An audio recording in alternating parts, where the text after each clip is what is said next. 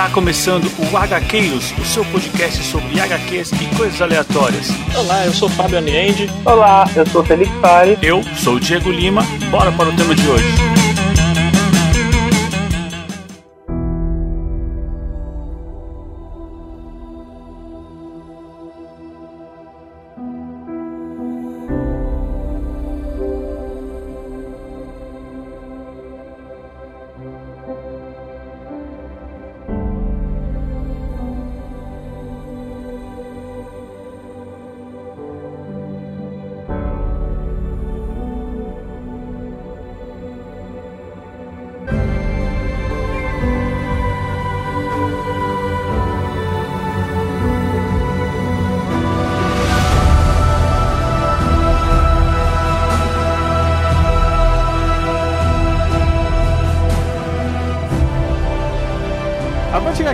Eu sou Diego Lima e eu também não sabia que o Hitler tinha anões do sexo para uso pessoal. Nossa, mano. E aqui do meu lado tá ele, Felipe Fares.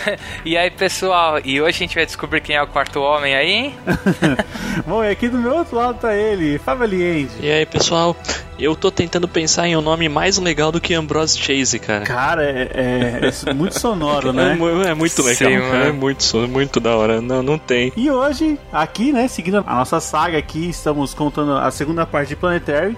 Temos ele, o nosso especialista, William Lopes. E aí, William, beleza? Eu tenho duas palavras para vocês. Bala certa. que inventivo, né, que cara? Inventivo Não, demais, demais, demais, cara, demais. Muito bom. Não, e eu gostei do design, ela realmente tem uma serra. Ela tá com a serrinha, né? né, cara? Imagina o estrago. Cara. Tipo, a bala já não é o suficiente, né? Ela tem que sair rasgando mesmo, de fato. E a mira tem que ser boa pra, pra ela funcionar, né, cara? Porque... É que você sempre tem que mirar, mirar um pouquinho acima, né? tem que mirar um pouquinho fora, porque senão é só uma bala. É. Bom, hoje vamos falar aqui, vamos continuar nossa saga, né, de Planetary. Vamos para Planetary, o quarto homem, né? Hum, que já entrega aqui o que muita gente já queria saber. Muita gente, eu digo eu, né? Quem é esse quarto homem aí? Pois é, meu. que seria ele, né? Eu vou perguntar agora, você pode responder depois. Você se sentiu enganado, cara? Cara, eu vou falar que eu saquei antes da, da revelação. Ah, isso aí, agora sim. Mas sabe porque tem um diálogo que entrega, velho. É, tem alguns, né? É, ah, mas eu peguei só em um. É. A hora que ele fala que gosta de terno branco, eu falei, ah, vai se ferrar, já sei agora quem tá falando isso aqui. Aí depois ele deixou, né, claro, mas é, acho que quando você conhece toda a história, você deve, deve ter várias migalhas que você vai pegando aqui, né, cara? Sim. Planetário é pra ser relido, assim. Nossa, com certeza. É, o William que eu diga, né? Eu acho que ele deve ter lido isso aqui quantas vezes, William? Ah, cara, eu acho que pelo menos umas 10. Assim. Meu Caraca, Deus. É muita, é muita coisa. acho que nem o Warren Ellis já leu tanto, cara. Acho que não, mano. Caramba. Bom, e hoje a gente vai falar aqui do Planetary, o segundo volume, o segundo encadernado, que ele vai da, da edição 7 à edição 12. Chegamos já a quase metade da história, né? Olha, e posso dizer para vocês novamente, cara, eu acho que é, é um fascículo mais pedrada que o outro, né? Tem muita coisa aqui, cara. Alguns vão revelando um pouco da história por trás, do lore por trás, outros são, assim, simplesmente homenagens a vertentes da cultura pop, mas todos muito bons, né? Eu senti, assim, talvez mais lá pro 10, 10, 11, não sei, que chega uma hora que fica um pouco repetitivo. Não sei se é repetitivo ou se ele se prende muito a flashback e tal, que é um negócio que tipo, tá, cara, eu quero ver a história evoluir mas eu entendo que faz parte da riqueza de detalhes também, né? Ele passar os pontos com tanta clareza pro leitor. Se você falar mal de magia e perda aqui, aí a gente. Não, cara, não vou falar mal de nada. Eu, cara, eu, eu estou adorando o que eu estou lendo até agora. E quero agradecer muito a você por, por ter sugerido aqui pra gente fazer esse programa. Mas eu acho que tem, tem aqueles pontos, eu acho que, tipo, ah, vai, tem que dar as vinte e poucas páginas, vai, vamos fazer um diálogo maiorzinho aqui, outro ali, e dá certo, e funciona. É, é, que ele vai largando pistas, assim, às vezes, às vezes uma edição parece que não acontece nada, parece que ninguém falou nada com Isso. nada. Isso. Lá na frente ele volta e amarra tudo, cara. Isso que eu ia falar, Fábio, parece que ele só vai ele só vai colocando lá o fiozinho, é. cara, quando ele puxa, mas ele puxa de um jeito, velho, que você fala, mano, não é possível que isso tudo tava aí e eu não percebi. É nesse nesse momento que você fala, filha da puta, fui enganado. Fui enganado, fui tapeado. Não acredito, cara. Não acredito que eu caí nessa. É, mas tapeado, tudo muito bem. Tudo bem. Ah, é, só lembrando aqui que, como, né, tá no, no título do programa aí, essa aqui é a segunda parte, então eu recomendo muito que você volte lá, escute a primeira parte pra acompanhar a gente aqui, porque a gente não vai ficar fazendo flashback, falando o que já aconteceu, é daqui pra frente, é, né? nem apresentar personagens, né? Uhum. Nada disso. A menos que seja alguém novo, mas fora isso, não. Exato. Queremos revelar aqui o passado e os mistérios, né, de Planetário.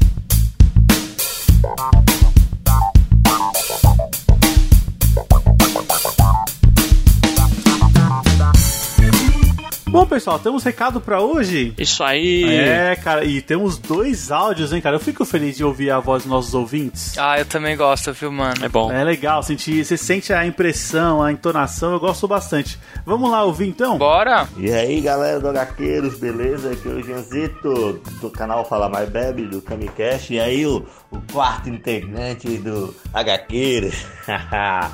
Tô aí pessoal, o que der e vier. Então irmãos, acabei de ouvir o episódio do Sandman volume 7. E eu não tenho que falar né cara, porra, sempre por vocês é, narrando praticamente a história fica completamente melhor pra mim do que pegar e ler, porque pra mim é complicado ir atrás dessas histórias. E Sandman eu tô conseguindo acompanhar com vocês. Vez em quando vocês falam ali, tipo, ah, vamos deixar isso aqui pro leitor tal, e eu fico numa dúvida pensando, desgraçado, cara, podia contar essa partezinha, eu não vou conseguir pegar pra ler. Mais pra frente eu vou ler sim, galera, mas agora tá meio complicado e essa história eu tô acompanhando desde o primeiro volume com vocês aí e é absurdamente fodástico, cara. E eu queria deixar uma recomendação, né? Eu nunca deixo uma recomendação aí pra vocês, cara. Eu queria deixar pra vocês, pra galera do HQueiros, é, uma hora vocês fazerem a história do Yuki, Vingança na Neve, que são um mangá de seis volumes. Kill Bill é inspirado nela também, que se inspirou nela. É, pô, Kill Bill é foda, mas não chega nem aos pés de Yuki. E, cara, quando vocês forem ler isso, vocês vão ter um arrepio tão grande que, olha, vocês vão falar assim, ó, caraca, por que a gente não tinha lido antes? Beleza? Abraço aí pra vocês, galera. Falou! -ste. Nós também temos um quarto homem, né, pessoal? É, pois é, né, gente? É, isso aí. E ele sabe bem, né? Com certeza. Pô, Jean, obrigado aí por mais esse áudio. É, cara, a gente fica muito feliz de saber que você tá acompanhando o Sandman com a gente, basicamente. A gente espera estar tá à altura aí da tarefa. Com certeza. Eu reforço, tiver oportunidade, leia, que você não vai se arrepender, cara. Não mesmo. É. E sobre o lance da gente reservar alguns momentos pra quem vai ler, eu, eu confesso que às vezes eu, eu penso, pô, será que é certo? Mas. Cara, o certo é você ler, então deixa de ser vagabundo e vai ler, cara. não, tem, não tem isso não. Parte da gente tá fazendo esse trabalho aqui é justamente isso, é instigar o povo a, a ler. Pô, e sobre essa recomendação, eu li esse mangá, o Yuki Vingança na Neve, Caraca. realmente é muito legal, é muito legal. Cara, olha só, o escritor desse mangá é o Kazuo Koike, que também é o autor do Lobo Solitário. Caraca! Que a gente já tá namorando há um tempo, o Lobo Solitário. Quem sabe a gente não. Exato. Quem Exato. sabe a gente não coloca o Yuki aí junto? Pode ser. Cara, a gente ainda não falou de um mangá aqui no nosso programa, cara. É, mas a gente pode falar assim. Sempre tem espaço, né, Felipe? Aham. Não, da hora. Eu adoro receber recomendação, ainda mais de uma pessoa que realmente acompanha a gente aqui. E acho que até demorou, né? Até demorou pra ele mandar uma recomendação aí. Muito obrigado, Jean. Obrigadão mesmo. Bom, e aí, vamos pro nosso próximo recado? Vamos aí. Buenas, HQueiros. Aqui quem fala é o Ariston. Acabei de ouvir o episódio sobre Sandman, Vidas Breves, e curti pra caramba. Eu só queria fazer um comentário rápido sobre o, o Mary Cabeça de Abóbora. Na verdade, em Vidas Breves é a primeira vez que ele tem falas, mas ele aparece sim outras vezes, só que sempre figurante. Pra ficar mais claro, ele aparece, ele é um maquinista que aparece nos sonhos quando você não tá viajando, no número 5, lá em Prelúdios Noturnos. E ele também é um dos figurantes que aparece em Estação das Brumas, quando o sonho convoca os, os servos dele para informar que tá indo pro inferno. A título de informação, eu sou mestre em literatura e minha dissertação foi feita justamente em cima de Sandman Fim dos Mundos. Então, se vocês quiserem, mando se vocês derem uma lida, se, se interessar, né? Também, claro. Parabéns pelo ótimo trabalho. Opa, e aí, Clériston? A gente fica muito contente aí pelo teu, teu recado, viu? Realmente, eu não tinha. Eu até lembrei de ter visto de relance aquela cabeça de abóbora, mas eu não lembrava em quais histórias que eram. E é muito legal aí o, o teu ponto, né? Acho que é bem bacana aí. E cara, a gente fica muito feliz de saber aí que você você trabalhou aí na, na sua tese aí baseada no Sandman, né, gente? Eu tenho muito interesse em ver esse trabalho, bastante mesmo. Então, se também, viu? quiser mandar pra gente, fica à vontade, Clériston. Ah, sim. É, e primeiramente, muito obrigado pelo recado. A gente adora ter essa interação aí. E, cara, eu já fiquei muito afim de conhecer mais essas histórias do Mervyn, que acho que o Fábio comentou que tem, né, um, pelo menos uma edição aí sobre as aventuras dele. eu, eu fiquei afim de ir atrás. É um personagem que chama muita atenção e é muito é muito rico, assim, você imagina um grande background dele, eu acho que vale a pena ir atrás. Bom, e se você quer fazer que nem o Clérison, o nosso padrinho Jean, mande um e-mail aí para contato.gaqueiros.com.br ou envie um áudio de até um minuto para o nosso WhatsApp, que é o 11 96244 9417. Já que a gente está falando dos padrinhos aqui, do Jean, como sempre, vamos agradecer aqui, vamos pagar nossa recompensa para os padrinhos que participam da recompensa de ter o nome citado no programa? Opa, bora lá! Beleza, muito obrigado ao Jean Correia, ao Fernando Costa, ao Felipe Mota, ao Diego Souza, ao Renato Seige, ao Fernando Petrucci, ao Lucas Apolinário e ao Igor Gomes. Pessoal, muito obrigado, vocês são fundamentais. E aos padrinhos que não participam dessa recompensa, o nosso muito obrigado também. Vocês são é, tão importantes quanto. Bom, e chega de história agora e vamos lá voltar para Planetary, a segunda parte. Bom, vamos lá, cara. Primeira história aqui do volume 7, Nada como a Inglaterra no verão. Eu já vou confessar que essa história é linda, hein? Não, já, já é uma pedrada, né? Que tem a relação da Jaquita com o Jack Carter, né? Meio que começa morto, né, na edição e depois você vai... É o primeiro quadro, assim. Opa, o Jack Carter morreu. E ela fala com todo carinho, né? O legal é que o baterista não gosta, né? Ele falou assim, ah, ele era só um trambiqueiro. É, ele meio que já dá a letra, né? Você vê a Jaquita, né? Toda desmontada, né? Você não tinha visto ela assim até então, né? É, ela toda durona, né? A gente custa acreditar que uma mulher assim tão imponente como ela se derreta por um homem. Não, né? não, assim. é, meu. É, é, não, eu, o Batera ainda fala, é. Talvez eu, eu, acho que eu penso assim porque eu não dormia com ele.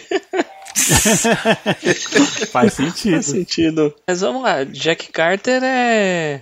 Podia se chamar John Constantine, né? Com certeza. Não, cara, com certeza, né? Tá na cara, né? Tá na cara, tá na cara quem que, quem que essa edição tá homenageando no, no fim das contas. E não só ele, mas eu acho que a Vertigo em geral, né, cara? É, Sim. É, chega assim, tipo, a ser dilacerado como, meu, os caras trazem o monstro do pântano, trazem o Homem-Animal. Cara, é muito, é muito incrível, meu. Não, não só a Vértigo, mas toda a parte da invasão britânica. Sim, se você for olhar, é verdade. um cara meio azulado com o terno roxo, que ele é o Coringa do da Piada Mortal. Pô, verdade. Legal, tem legal. os Homens Metálicos, tem o Etrigan, tem... Tem, tem o Etrigan, tem o Sandman e a Morte. O Sandman e a Morte. É, Sandman e a Morte, cara. Que a gente nem pode falar que não tá parecido, porque eles podem se parecer com qualquer coisa, né? Verdade. É, não, é, então, fizeram tipo, uma pontinha, é, o né? Sandman tá full mendigo aqui. Né? não, e, e, assim, e ainda é específico, né? É, é Sandman e a Morte durante a história O Som de Suas Asas, né? Durante o, então, durante o volume cara, 8. Eu, eu, peguei, eu peguei isso aí, mas eu falei, será que só porque eles estão sentados? Mas faz sentido, Eles né? devem fazer muito isso, né? Ficar sentado na praça, deve, eles devem fazer isso bastante, né? Mas. os, os, caras são perpétuos, tempo eles têm, né? Então tá bom. É. Né? Mas essa edição, ela, ela brinca muito com, como o William falou, sobre esse negócio da invasão britânica e ela fala muito sobre as criações dos anos 80, né? Que a Inglaterra Sim. produziu. Em contrapartida, a gente tem, talvez, não sei, posso ter lido isso errado, mas o reflexo do que isso ocasionou nos Estados Unidos nos anos 90 que a gente tem na figura daquele super personagem maravilhoso, né? Que é um, um Superman cara, todo, bom, todo cara. estranhoso. É, esse, ah, não, esse cara, cara, no fim das contas, ele é o Miracle Man, se for ver, porque... É, é verdade. É, é, é, aquele cara, é, é aquele protótipo de, de Superman que foi totalmente virado do avesso pela Moore e reinterpretado para ser uma como se fosse em uma vida real, digamos assim. É, agora é adulto, É, agora é agora é adulto e sério, então ele tem problemas. é, é, é Não, bem e é, isso. é engraçado, né? Porque, cara, eu vou falar a verdade, quando eu tava lendo isso daqui, eu não esperava por isso, né? Como, como todo esse, esse HQ mostra pra gente, né? Cara, ele tá lá falando, não, eu tive uma infância difícil, eu fui criado tal, assim, assado. Cara, no meio das palavras, só vem as tripas dele explodindo de dentro pra fora, a gente não sabe nem o que tá acontecendo. E aí, exatamente como o Diego falou, né, cara? É o Jack na, na perfeita pose de Constantine, né? É, a gente descobre que ele não morreu, ele forjou, né, a própria morte. Igual o Constantine, né? Só que aqui nesse retorno dele, aí ele, ele tá meio diferente. Aí eu, eu não sei se dá pra traçar um paralelo com outro personagem do próprio Harry Ellis. Que é Não, o com certeza que dá. Spider Jerusalém. Igualzinho o Spider Jerusalém. É, igualzinho, né? É, é, pois é, igualzinho o Spider Jerusalém. É assim, meio como se fosse tipo, tá, a Vertigo nos anos 80 era uma coisa, e essa é a Vertigo dos anos 2000. Que Tra- Transmetropolitan era meio. É, um, é meio contemporânea ao Planetary. Então acho que é meio que uma vertente. E sendo Warren Ellis também um escritor britânico, porém de uma geração posterior, acho que faria sentido ele mostrar esse personagem tendo essa transformação. É um, é um toque É, bacana. o Warren Ellis da terceira leva, né? Acho que primeiro vem o Alan Moore, depois vem, vem o resto da galera, quase toda, e acho que depois vem o Warren Ellis. É isso aí. E uma coisa interessante que ele fala assim: ah, esse cara acha que os problemas dele são culpa minha, mas eu não, não sei porquê. sei lá, sei lá quem que é esse louco, né? E eu acho que tem um pouco dessa narrativa de que, tipo assim, ah, ok, é. O pessimismo dos anos 80, com o Watchmen, Cavaleiro das Trevas e tal, realmente gerou aquelas bizarrices dos anos 90, né? Que a gente viu, que a pessoa achava que vamos fazer quadrinhos adultos. O que, que significa adulto? Jaqueta, muitos bolsos e muitas armas. Ah, nem me fala, os caras entenderam tudo errado. Todo mundo, todo mundo tem trauma tal. Só que. E, Boa. e eu, eu fiquei um pouco nessa narrativa durante muito tempo. Só que da penúltima vez que eu reli, ele fala alguma coisa assim, tipo, não, mas eu também nunca quis ser modelo pra ninguém, né? Então, tipo assim, ah, é um pouco culpa, mas também. Porra, os caras que resolveram me copiar, cara. Tirando do Alan Moore da reta, né? Assim. O próprio Alan Moore, ele deve se arre... assim, em parte ele deve se arrepender por Watchmen, porque ninguém entendeu nada, né? Até hoje a galera ainda acha o. ainda acha o Shark o exemplo, né, gente?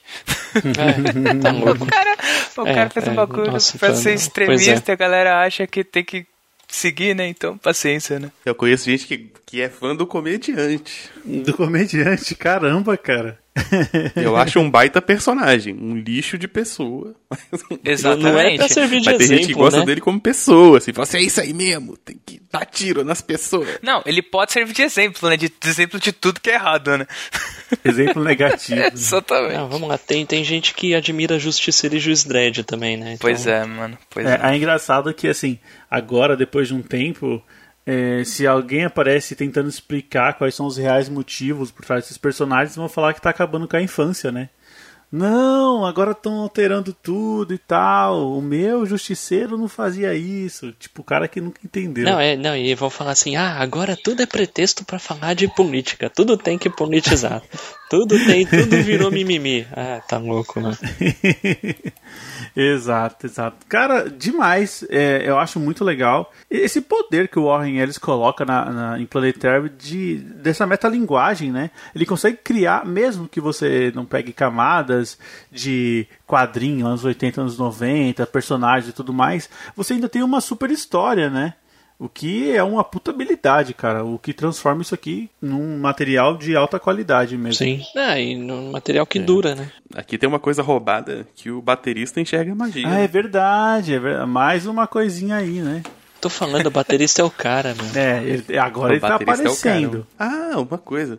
Quando a gente tava falando dos personagens da Vertigo no enterro, a gente falou do Grant Morrison, Não, não, não falando Eu não. acho que não. porque tem o Homem Animal, mas tem o Grant Morrison como o Grant Morrison. Nossa! Puta que pariu, é Porque mesmo, o Grant mano. Morrison fiquei... é um personagem do Homem Animal. Sim. Eu, eu fiquei, sabe que eu fiquei olhando, eu pensei, cara, e esse cara de todo, ma- todo pálido aqui, quem é? Puta, pode crer, é o Grant Morrison. Cara, eu não tinha Ai, percebido, meu Deus mano. do céu. Mano, é, é o que eu falo. Mano, agora eu percebo porque que o William leu tantas vezes, cara. É por isso, mano. Você lê uma vez, você quer voltar porque você já. Você pega tanta coisa, né, meu? Isso é incrível. Não, né? é, é demais. Eu até entendo por que, que ele demorou tanto pra entregar, sabe? Porque é realmente rico de detalhes, né? Imagina a cabeça dele pra, pra ter todas essas ideias aqui. Nossa, totalmente, cara, totalmente. Bom, e aí? Planetary 8? O dia em que Bora, a Terra né? atrasou? Cara, e essa capa já é lindona, né? Essa capa é incrível. Assim, o cara pegou todos os filmes de monstros dos anos 50 e botou numa capa só. Demais. Tem a mulher de 50 metros, tem os insetos gigantes. Tem... Tem até um Marte Ataca aqui no meio. Não sei se é bem Marte Ataca, mas ah, tá valendo, Tem. né? Ah, mas, né, conceitualmente tinha que ter aqueles monstros gigantes, né? Tinha que ter os, os robôs, as concepções de robô dos anos 50, né? Não, tem os discos voadores que é tipo disco mesmo. É, e aqui ele dá a introdução à história da cidade científica zero, que me parece, assim, não sei, né, mas me parece uma coisa, um ponto muito importante daqui pra frente. Não sei se isso aqui vai se desdobrar, mas eu achei bem interessante as possibilidades que a gente tem aqui. É, e eles chegam nessa cidade acompanhadas por uma moça brilhante, né? Assim, meio fantasmagórica, né? Eu ia falar isso. No primeiro momento eu achei que era um fantasma. Não é, então, é uma mulher que brilha. É, na real, eu acho que eu acho que é pra ela, pra ela dar essa impressão, mas elas se cumprimentam, né? É. Logo depois, na, logo na primeira cena, a Jaquita cumprimenta ela, né? É, no decorrer da história a gente descobre, né, que nessa cidade zero é- era, era onde eles levavam as pessoas consideradas subversivas nos anos 50, Nossa, naquela época velho. do macartismo. Eles levavam, e assim, em vez de matar e dar um sumiço, eles levavam pra fazer experiências. É, esse é o sumiço, né? Exatamente, né? Ah, já que pra sumir, pra matar a pessoa, né? Pô, vamos aproveitar ela pra fazer alguma coisa, né? Sim. E assim, tanto que né, tem essa parte aí que até o, o pessoal diz que na, na Segunda Guerra não é tão bonito, tanto que tem várias, vários filmes, né, com essa temática, né, do que que era feito na Segunda Guerra. né? Ah, tem. Aquele Operação Overlord lá é bem Mano, legal, né? inclusive eu preciso assistir esse filme porque falaram muito bem. Também Fala não vi, sobre os não. laboratórios e tal, é bem legal mesmo. E aí essa moça fala que lá ela foi assassinada e trazida de volta. Ela foi fuzilada, foi né? fuzilada, sim. Não, e eles só me mataram para me renascer, né? Então, tipo, eles mataram ela pra ver se eles conseguiam renascer ela, né? Não, e aí o, o, o Dowling fala com ela assim, né? É, eu te- a gente te matou e eu te ressuscitei, você entende isso? Tipo assim, eu realmente só quero provar que a gente consegue. Beleza, né? O Downey, ele é um dos quatro, né? É. Sim, um dos quatro. Já mostra É. que ele estava envolvido com essa, com essa loucura aqui de fazer experimento em pessoas. Ele é o Reed Richards dos quatro, né? É o, é o líder. E isso é antes deles virarem. deles ganharem poder. Ah, sim, é, não, isso, isso. Mas já mostra que ele já não, não era uma boa pessoa, né? Ah, sim. E também tem uma a, a Ana Hark, que é outra outro sobrenome que já tá acompanhando a gente aí desde o, Pois é. das primeiras E edições. a gente descobre que essa mulher só aparece em flashbacks, né? Essa mulher só, o poder dela aparece nos flashbacks. Bom, e aqui é, vocês falaram, né, que a, a Alison, né, o nome da mulher, ela foi morta só pra ser revivida, né, ser ressuscitada, e agora ela tem meia vida. Eu não entendi muito bem esse conceito. Ela tem meia vida. É o conceito do químico, né?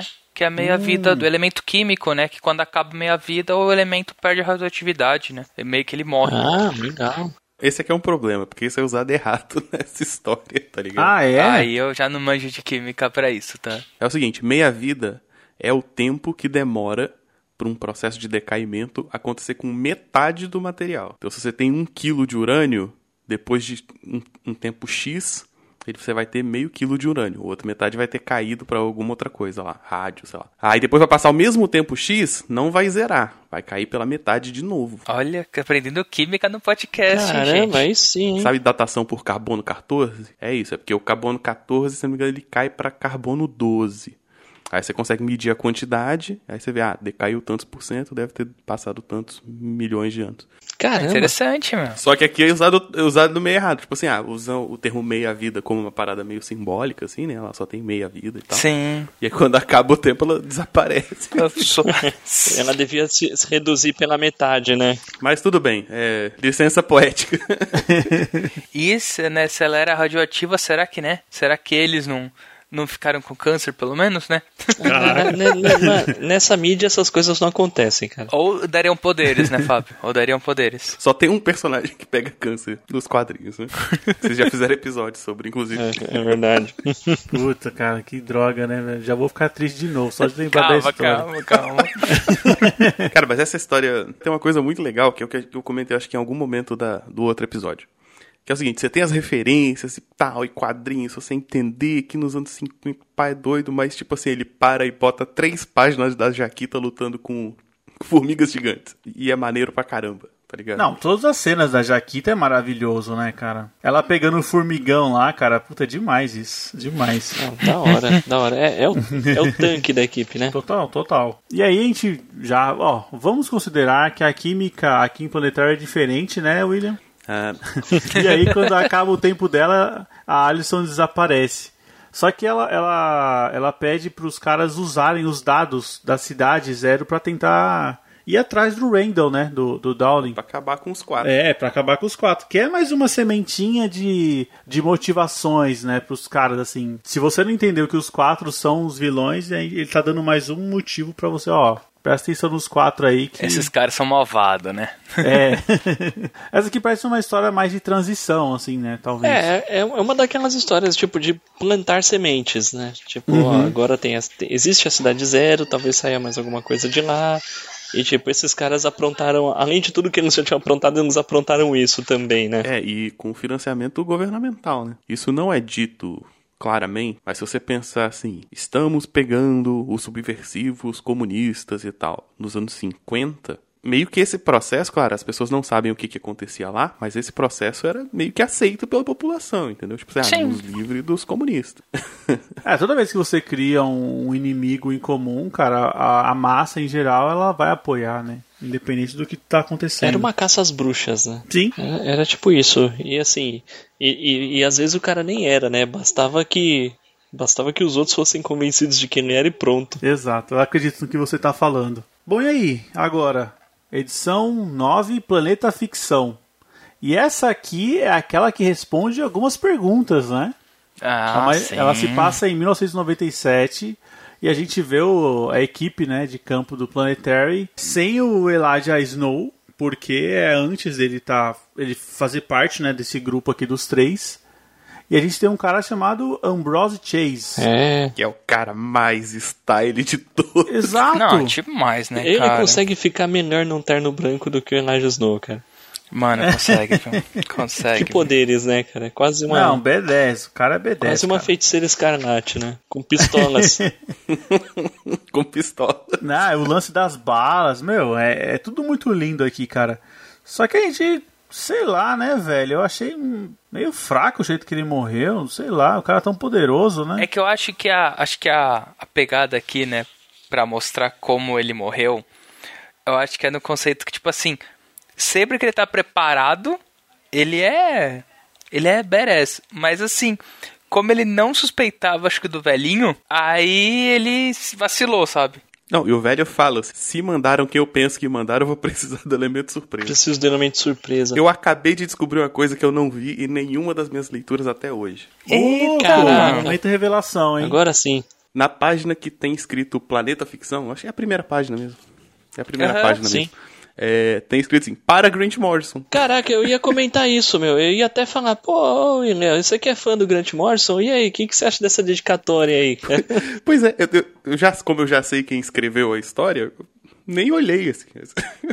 Será porque é uma história bem viajandona na, na- nessa weird science aí do. Será que por isso a homenagem? Que eu não sei, tem uma, tem uma frase desse do velhinho que logo depois que ele mata o Ambrose Chase, que ele fala assim: estamos dentro de um filme de ficção científica. E nos filmes de ficção científica o negro sempre morre. Então, então tipo assim, eu, eu juro que eu acho que é por isso que ele conseguiu matar o cara, velho. Toda essa edição é sobre metaficção, né? Sim, Sim. Ah, o. Bom, não vou dar spoiler, mas você tem essa coisa de você construir uma ficção e, e transitar entre ela e a realidade, ou algo que você acha que é a realidade, mas é outro nível de, de interpretação. E o Morrison vai trabalhar isso lá nos anos 80 com o Homem Animal. De realidade e ficção se mesclando e personagens interagindo. Exato, você interagir com o seu próprio criador, assim. Talvez tenha um pouco disso. É, ah, acho, né, com certeza deve ser por causa disso a homenagem. Essa edição saiu em 2000, então já tinha saído Matrix. É, essa cena das balas pode ser uma referência mesmo, Com né? certeza. Não, me lembra muito o estilão do, do Ah, com Chase. certeza. É. Usando poderes É e metendo bala em câmera lenta. É, Matrix que vamos lembrar que muita gente fala que, que é fortemente inspirado nos Invisíveis do Grant Morrison, né? também, também. Mas sim, é verdade, assim, ao que tudo indica, essa operação que eles estão trazendo aqui de trazer um personagem da ficção para a realidade, aparentemente ela foi bem sucedida, né? Foi. Quer dizer, trouxeram, né? Não deu tempo de usar pra nada, mas trouxeram. É, pois é, né? Mas, mas eles trouxeram. É, mas responde aquela dúvida do, do Elijah Snow no começo que ele fala o que aconteceu, né, com, com o, o antecessor a mim, né? E eles, tipo, não falam, e agora a gente sabe que o cara foi baleado. Pois é. É, mas, e a Jaquita, lembra que a Jaquita ainda falou, ainda estamos tentando entender. Realmente, o cara foi baleado e sumiu, né? Aham. Bom, e aqui que fica aquela pista que entregou pra mim o plot que fecha essa- esse encadernado que é no flashback. Porque essa história passa em 97, mas o flashback é em 94, quando o Ambrose ele encontra o quarto homem. E no meio do diálogo lá, ele pede pro Ambrose arrumar um terno branco porque ele gosta de terno branco. Ele, ele, na verdade, ele dá duas pistas. um- uma certa, que é essa, e a outra que é errada, mas poderia ser a Jenny Spark também. Qual? Qual pista que poderia ser? Não Porque ele peguei. fala assim, ah, eu, eu sou o quarto homem. Aí ele fala assim, ah, mas você é... e aí o cara fala, é, assim, sim. E aí ele fala, ah, eu gosto de terno branco. Poderia ser Jenny Spark. Tipo assim, ah, você é o, você é o quarto homem. Ah, mas você é uma mulher. Sim, sim, é verdade. Aqui fica, fica. Não bate o martelo sobre nada, né? Só com o cara, ah, tá. Sim, Não, uma coisa foda do, do Ambrose é o seguinte: ele tem o poder de fazer a distorção física local lá, né? E aí tem uma hora Uhum. que o baterista fala assim: Nossa, eu percebi que você não tá usando seus poderes. No quadro seguinte, ele tá virando o mortal e tirando em dois caras. É, mano, cara, absurdo. Sem os poderes. É, realmente ele era muito roubado. Cara, muito legal essa edição aqui do Planeta Ficção, é que é a 9. Cara, tem a cena da Jaquita quebrando a arma na mão do cara. Não, tipo assim, ela, ela, ela quebra a mão e a arma e transforma em uma coisa só, né, cara? ela funde a arma na mão do cara. É um negócio, mano. E, e esse traço, mano, você sente, você sente o, o- os nervos, os tendão, tudo estourando. Mano, e o cara ainda tem força pra falar, mano. Se tivesse o- a dor que ele cara devia estar sentindo, o cara não ia falar mais nada. Bom, até agora a gente não teve nenhuma crítica aqui ao John Cassidy. O William não falou nada, agora ele não tá mais preguiçoso, né, William? Não, até que não, até que não. Nessa, nessa, tá, tá mandando ver. É que no outro você pegou até quando ele duplicava lá o cenário pra Não, cara, o, cara copiou, o cara copiou a página no outro quadro. Na caruda, na caruda. Depois que o John Byrne fez o Pássaro da Neve enfrentando o Indigo no meio de uma tempestade de gelo, velho. A página toda em branco. Tudo tá perdoado, cara. Foram umas 5 ou 6 páginas em branco, velho. Da hora, hein, mano. Essa história é maravilhosa. Da hora. Bom, e aí, vamos pra história 10. Magia e perda. Que aqui já começa já com aquele. Aquele ar tétrico, né? Bom, o próprio nome já diz muito, né? E já traz referências claras aqui aos heróis que a gente tanto ama. O alto escalão da DC, né, cara? Ah, não tão alto porque falta o Batman, né? Mas como é que acontece do Batman? Ah, tinha um cara, um ninjinha, aí a gente matou ele. Acabou, né? Acabou a participação. Aqui na es- É porque nessa escala não ia dar, né, cara? Nessa não cabia. Não dava, a gente tava lidando com outra escala aqui, né? Não sei, basicamente essa história retrata o quão FDP são esses quatro aí, né? Não os quatro, né? A, a gente tá falando dos quatro, o quarteto fantástico do mal aí. Isso, isso, é. Sim, sim. Não, não os quatro. Do- Até porque no Planetário são três e eles são liderados por um quarto homem misterioso. Verdade. É, mas, mas sim, os quatro que representam o Quarteto Fantástico. Assim, mostra que uh, no, que, no que seria o surgimento dos heróis DC desse universo, é, especificamente Superman, Mulher Maravilha e Lanterna Verde. Nossa, velho. Uh, no que eles surgiriam, eles foram simplesmente assassinados. Assim, digamos, no berço. Friamente, né? Friamente. Não, mais triste é o Lanterna, que nem mostra, já mostra morto. Sim, mano. Sim. Nem começa. E aí tem uma, uma diferença, né? O, o Lanterna desse universo, ele carrega a bateria dentro do peito. E os quatro simplesmente arrancaram. Sim, mano. Pô, mas é muito style esses design que eles fazem, cara. Essa Mulher Maravilha Nossa, com, com as armas no bracelete é muito maneiro. Realmente, mostra. E um único diálogo do Dowling com o Leather, ele fala que o, bom, o, o Dowling fez experimentos no Lanterna Verde. O Leather simplesmente torrou o Superman na nave berço que trouxe ele assim que, assim que chegou. e a Mulher Maravilha. Assim, nem, nem mostra, mas simplesmente fala que ela foi assassinada assim que, assim que saiu do escudo da ilha. Saiu da área de proteção, já era, cara. Acabou. Ah, e a gente tem aqui a, a citação a um guia planetary, né? Que eu falei, que que é isso aqui, velho? Como assim? Que guia é esse, né?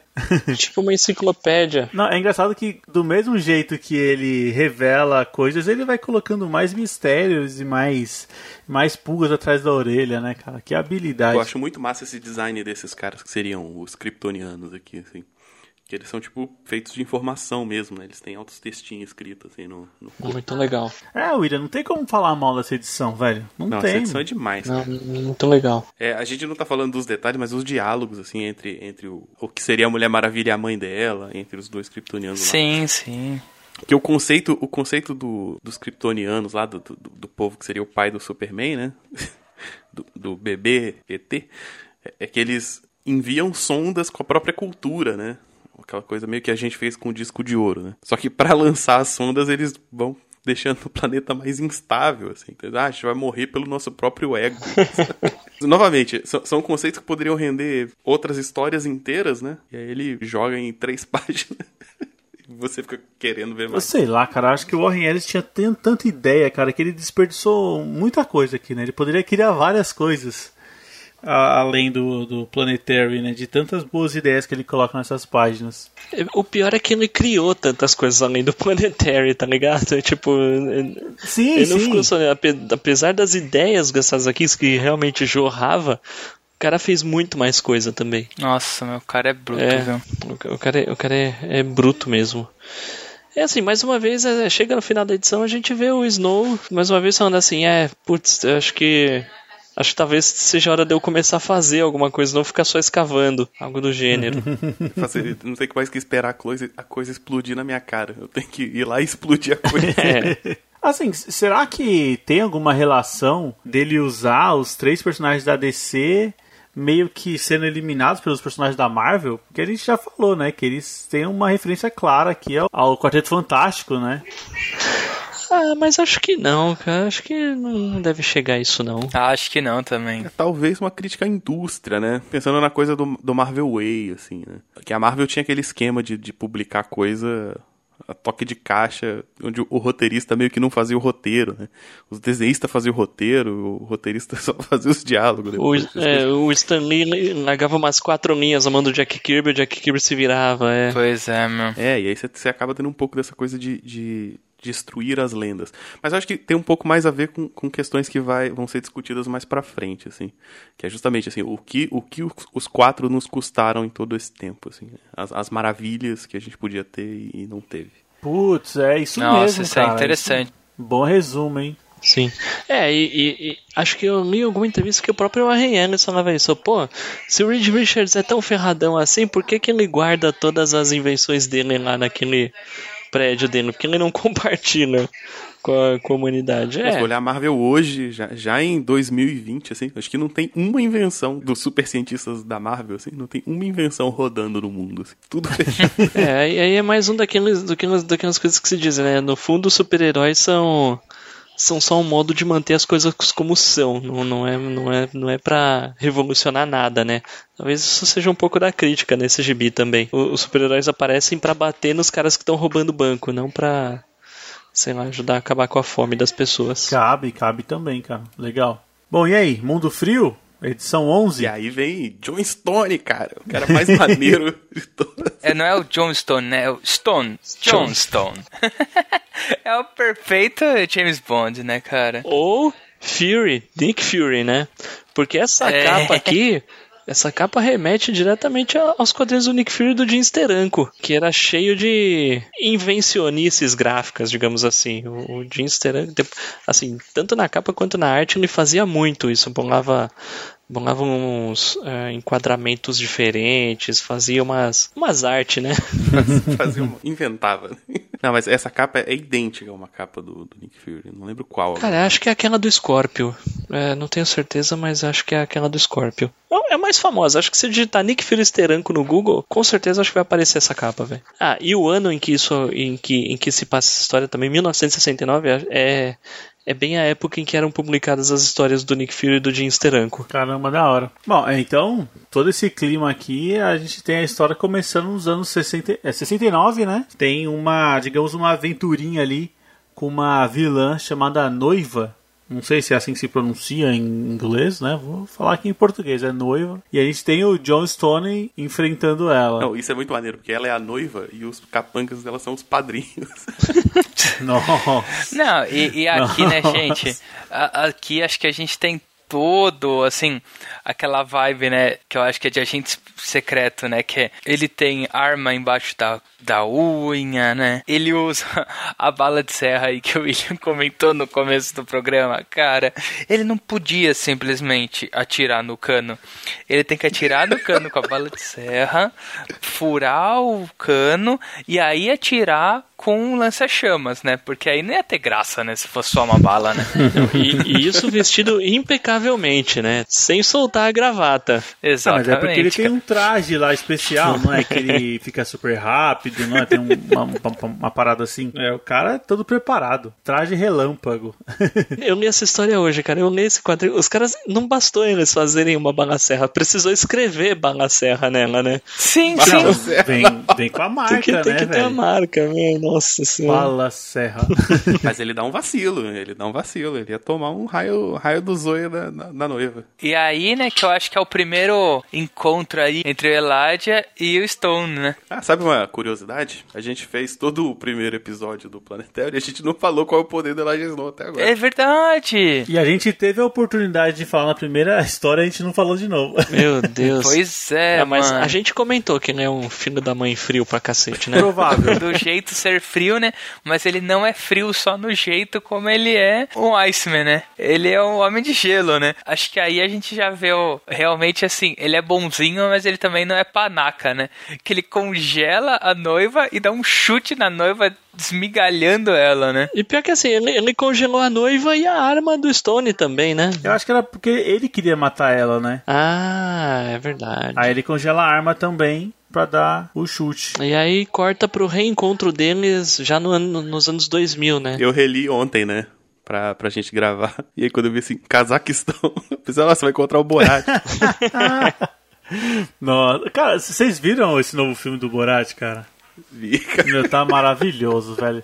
O negócio da filha dele na jaula, meu Deus, cara, é muito bom, mano, é muito bom. Quero te falar que eu não assisti nem o primeiro, velho. Não, ô, vale a pena, cara. Eu só assisti o primeiro, o segundo eu não assisti ainda não. Você comeu o macaco? Não, não. Ele comeu sozinho. Cara, é bom, velho, é bom, é bom. Putz, é, aquele cara, ele demora, né, pra lançar, mas quando lança, lança um negócio de primeira. e aí, nesse diálogo aqui, entre o Elijah e o John Stone, que ele fala que ele tem buracos na memória, né, cara? Ele já tá meio que. Ele, ele, ele tá querendo a verdade, querendo saber quem ele é, mas agora que ele começa a agir de fato. Nossa, tem hora que ele fala assim, ô, você sabe quem que é William Letter? Os caras, nossa, mano, você tá zoado mesmo. Tá mal, hein? É, e ele lembra da, daquela pergunta que ficou no final, né? Tipo de quem ganha com a sua perda de memória. E eu vou confessar que eu terminei de ler. Se eu não me engano, acho que foi no volume 6, né? Que tem essa passagem. É, eu também sim. fiquei, mano, caraca, quem é que ganha, né? Com essa perda de memória dele e tal. E o Arreanes, filho da mãe, levou umas quatro edições pra retomar isso, né? Sim, A gente termina o primeiro, o primeiro volume com esse gancho e, tipo, aí depois não se fala nada, e depois não se fala nada, e depois não se fala nada, e você pensa, pô, meu. E aí, você vai falar, né, meu? E o John Stone, ele sacaneia o negócio que ele falou assim, uai, quem ganha é ele. Ele te conhece, você não. Já é uma vantagem, né? Pronto, só isso. Precisou perguntar pro maior super espião de todo mundo, né? Pra... É, ele fala algo do tipo assim, ah, isso é o básico de, de jogos mentais, assim. O diálogo serve pra ir relembrando algumas coisas do passado do, do Elijah Snow, né? Que, Tipo, ele esteve no Nautilus, ele fez um monte de coisa que, que não se lembra. Ele até cita, né, o guia planetário de novo, né, o Planetary. É a hora que dá o gatilho, né? Ele fala do Planetary 1931 lá, e aí o Elijah buga. E cara, você vê aí, né? Acho que pelo menos você você vê a cara, o, o, o jeito que ele abre o olho, cara, que ele tá agoniado, né? Ele tá agoniado com, Sim. com tudo que ele tá lembrando, né? É, como se ele estivesse recebendo uma tonelada de memórias, né, de anos de vida, assim. Eu nem imagino, assim, tipo, a loucura que deve ser, sabe? Quem perde a memória e, tipo, e recebe uma descarga dessa, sabe, cara? Deve ser um negócio muito louco, né, mano? Isso que nem voltou tudo, né? E uma das coisas que volta que a primeira vez que eu vi eu achei muito louco. Meu, o cara aprendeu a investigar com Sherlock Holmes, cara. Não, demais, né, cara? Demais, né? E a cara do Elijah no final da história falando que ele já sabe quem é, né, cara? O quarto homem. Mas ele fala uma parada, um pouquinho antes disso, ele fala uma parada assim, ó. E você fica disponível pra interrogatório. Eu quero saber por que que você trabalha pra narrar. Eu já, Bom, lembrou que é detetive, já deduziu um monte de coisa, cara. Não, aí ele já aí. usou todo, todo o poder.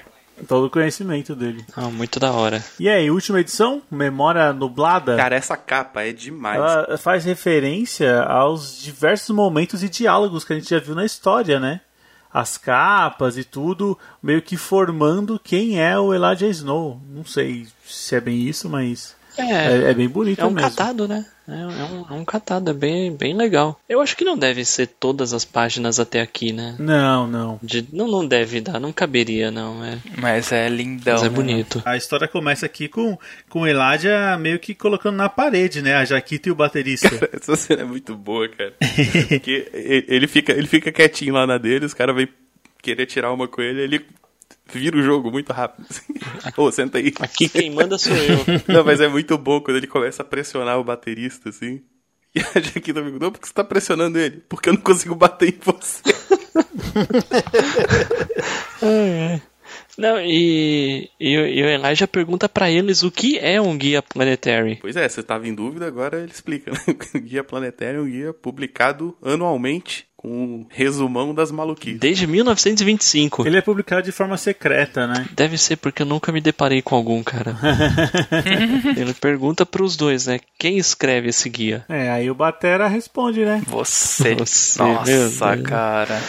É, as peças começam a se montar, né, cara? Se montar aqui é pra chegar no seu ápice. Ele tá do pé da vida, né? Porque, assim, ele, lembra de um monte de coisas que fez a vida dele e não lembra de ter escrito os guias planetary. Dentre outras coisas, né? Mas está voltando, né? É, parece uma, uma volta parcial mesmo da memória, mas talvez a grande coisa que ele deveria lembrar, ele lembre. E essa cena é maneira porque ele vai conversando com o pessoal depois e ele sai andando pro meio do Central Park. né, Não, cara? loucaço, né? No meio da Loucaço, rua. assim, contando os bagulhos. E aí tem uma cena que a Jaquita tá correndo atrás dele, parece que é tipo tá rolando uma cena de ação, assim, mas não, eles só estão trocando ideia. Sim.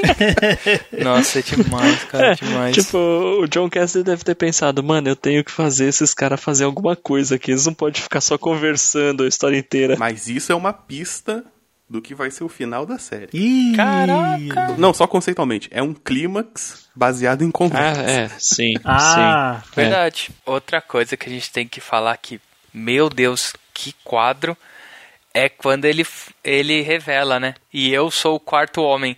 Cara, é um quadro de, cima, de baixo pra cima, de É. página inteira com ele, né, cara? Aparecendo como se fosse onipotente, né, cara? é, aqui até o sol ajudou, né?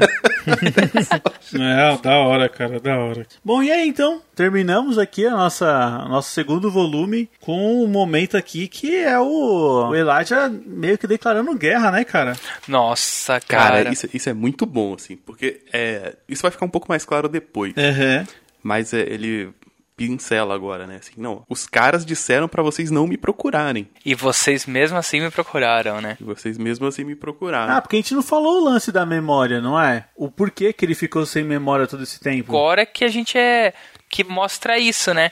que foi uma chantagem que fizeram com ele. Falaram, ó, a gente vai colocar limitadores em você, a gente vai arrancar tua memória pra não matar o Planetary, né? Pra não matar os três. né? Foram os quatro que fizeram isso e, e, e o Downey no, no meio do flashback comenta, ó. É, assim, a gente gosta do Planetary, mas vocês estão ficando perigosos demais.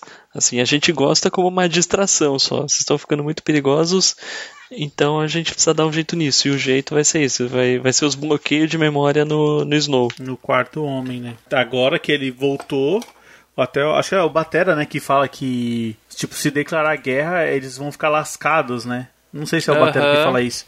Mas aí o Eladio já fala, não, quem tá lascado são eles, cara. Agora eu voltei e o jogo continua. E aí ele desenha um 4, né, no, no Central Park. Nossa, É, velho, Meio que já que gelo, vocês estão vendo a gente, eu quero que vocês realmente vejam que eu sei quem eu sou e eu tô de volta. Ah, muito da hora. É, cara, e aí acaba essa bodega aqui que eu eu vou te falar, viu, mano? Coloca mais um, pelo menos, mano. Mais um pra continuar, mano. Já marca o dia aí pra gente já gravar o próximo aí, que o, o host tá ficando irritado. Cara, sensacional. Sim, se bem que a gente já sabe o padrão, provavelmente as três primeiras edições não vão falar nada. Não. Né? Vai ser flashback, vai ser olha aqui mais o passado, olha como é que foi isso e aquilo, depois que a gente vai ver a treta pegar. Eu acho. Mas espero que não, espero estar errado. Mas é isso aí, William, queria agradecer mais uma vez, cara, a sua participação que enriquece muito aqui o nosso programa, velho. Muito obrigado. Ah, eu que agradeço falar desse gibi maravilhoso. Eu tenho que saber onde que eu botei minha, meu quarto encadernado que eu peguei pra ler e não sei Ô louco, Ô, louco, hein? ô louco. Mas brigadão, galera. É, eu que agradeço. aí. A gente que agradece aí que tá sendo muito da hora esse papo, viu? Tá, tá mesmo. É, oh, e aproveita aí, aproveita aí, William. Deixa seu, o seu jabá aí, onde é que as pessoas te acham, o nome do seu podcast. Vocês me encontram em lugarnenhum.net, que é o meu site pessoal. Tem lá resenha de quadrinho, resenha de filme. Vai ter resenha de Queen's Gambit agora, vai ter várias paradas. Ah, e tem lá dois podcasts, o Curta um Curta, que é um podcast de curtas-metragens, e o Observador Quântico, que é um podcast de ciência. Ah, não falei lá de decaimento radioativo ainda. Já, já tiver uma palhinha aqui, hein? Terei que falar em algum momento. É, e é isso, tudo, tudo que eu produzo sai lá em lugarnenhum.net em algum momento. Ah, tem meus contos também, as aventuras da garota impossível. Ah, é verdade. São contos Opa! infantis. São historinhas maneirinhas com uma garota que resolve mistério. Que da hora. Bom, se você não conhece, vai lá conhecer o trabalho do William. É um cara, é um criador de conteúdo nato, né? Você vê que todas as ramificações para todo mundo tem algum tipo de conteúdo do William lá. Vale a pena Com conhecer. certeza. Bom, pessoal, se vocês curtiram esse programa aqui, já vão anotando aí que vai sair a parte 3. Eu acho que esse ano não, né? Não sei, eu acho que esse ano não sai. Mas vai, vai curtindo aí, porque logo sai a parte 3 de Planetary. Eu quero muito saber como é que continua essa história. E se você curte o nosso programa, quer ajudar também a gente, algum detalhe que a gente deixou passar, alguma coisa que a gente leu diferente, ou se você entendeu diferente da gente, por favor, entre em contato aqui através do nosso e-mail, que é o contato.gaqueiros.com.br, ou envie um áudio de até um minuto para o nosso WhatsApp, que é o 11 96244 9417. Siga a gente nas redes sociais, estamos no Facebook e no Instagram, no arroba podcast HQueiros, e considere lá ser o nosso padrinho, participar do financiamento coletivo. Estamos no PicPay e no Catarse. É muito simples, é só entrar lá, digitar HQueiros e conhecer as nossas recompensas. Bom, pessoal, é isso aí. Conto com vocês na próxima Com semana. Com certeza. certeza. Beleza, valeu. Falou. Falou! Falou!